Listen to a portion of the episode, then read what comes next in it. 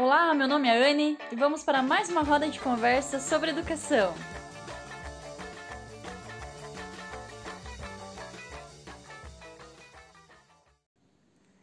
E aí, maravilhosos, como vocês estão? Como está essa fera aí dentro que está conquistando o mundo por aí? Eu tô muito bem. E no episódio de hoje, eu tô mega feliz em fazer ele porque é uma ideia de uma amiga que ela ouviu todos, ela maratonou todos na semana passada.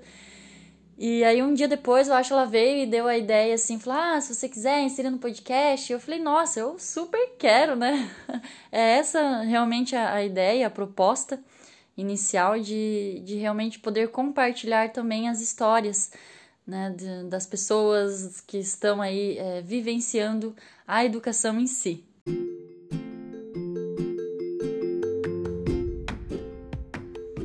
Como de costume, antes de eu iniciar o episódio, vou contar algo que aconteceu essa semana.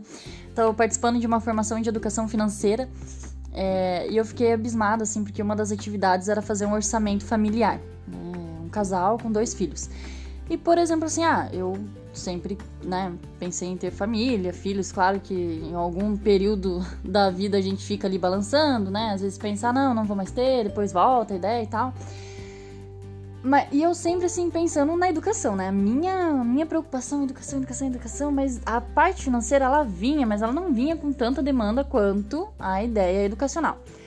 E aí, a, a palestrante ali do dia, a prof, ela passou essa atividade. Gente, eu fiquei apavorada de ter que fazer o orçamento familiar de quatro pessoas. Eu fiquei desesperada, assim, eu cheguei a cansar em meia hora pensando é, desenvolvendo ali o orçamento familiar na renda do mês, né? Então, galera aí que tem família, eu realmente, eu já admiro, né?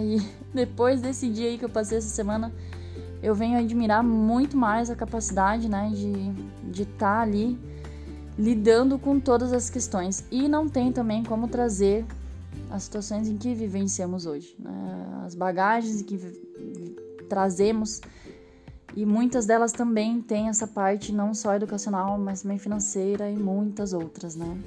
Mas, finalizando aí, vamos iniciar o episódio. Em uma bela noite, estava me preparando para dormir. Sim, eu me organizo para dormir. E aí essa minha amiga mandou vários áudios e o início deles, né, ela disse assim, é, isso está me incomodando, eu gostaria de fazer mais pelas pessoas que estão passando por isso. O assunto do qual ela trouxe, né, a angústia dela, é sobre a dinâmica em que muitas famílias vivenciam, que é a separação constante, o criar filhos sozinhos, troca de parceiros também, né, durante essa criação dos filhos. Tem algo de errado nisso? Não, zero, nenhum. Mas assim como todas as escolhas, existem as consequências, digamos que negativas, em todo o ciclo de nossa vida.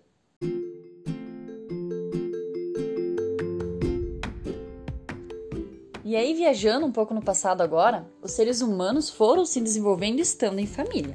A conquista para se tornar um adulto era constituir família e filhos o principal de casar era para reproduzir. Estou falando isso de uma forma bem racional, só que real, era o que acontecia.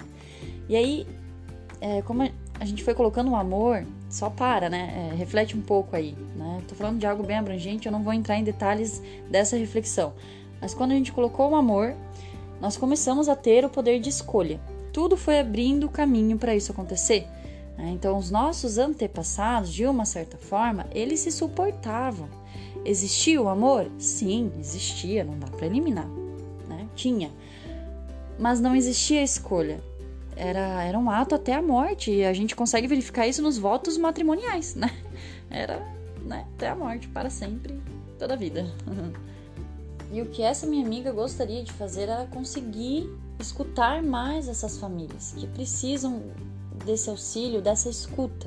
Ela contou que estava passando por uma casa, assim, perto da casa dela, ela ouvia é, uma mãe que era né, cria o filho sozinha, ela é solteira, e ela tem uma carga horária de trabalho bem puxada, assim, né?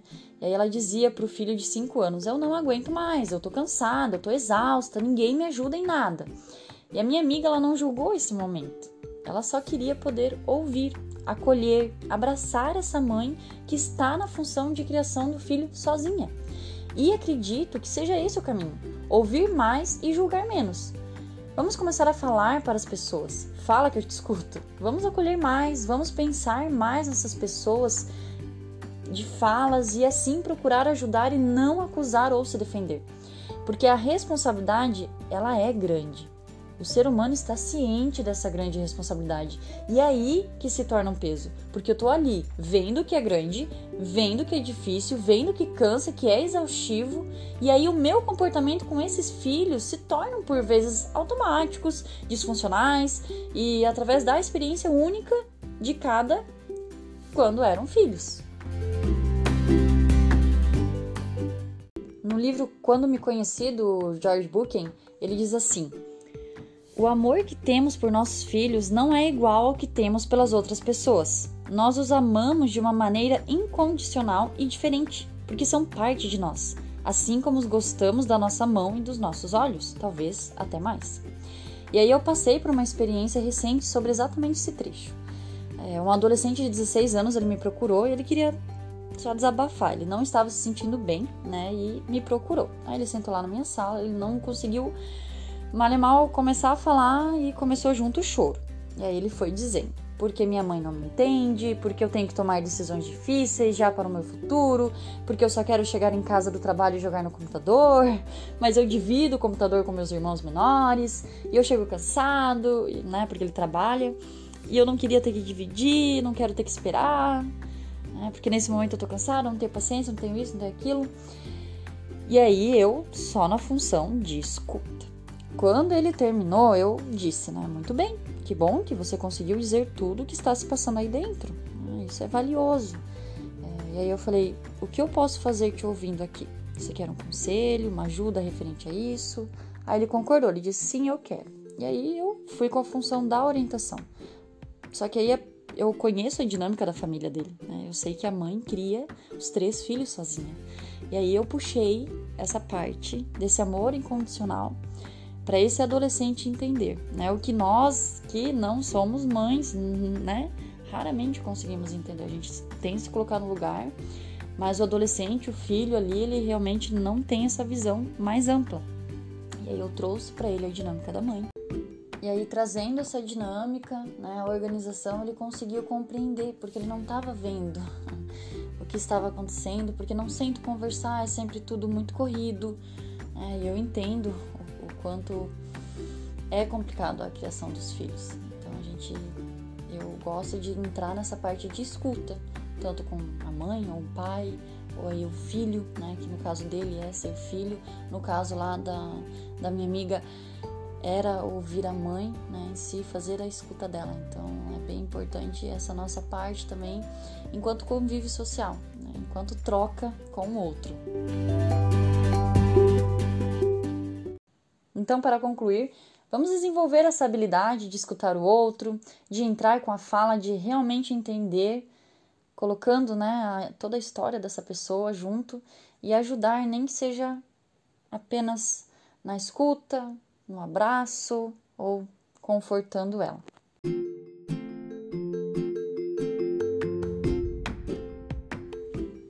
E até o nosso próximo encontro. Se cuidem e escutem o outro sempre que possível.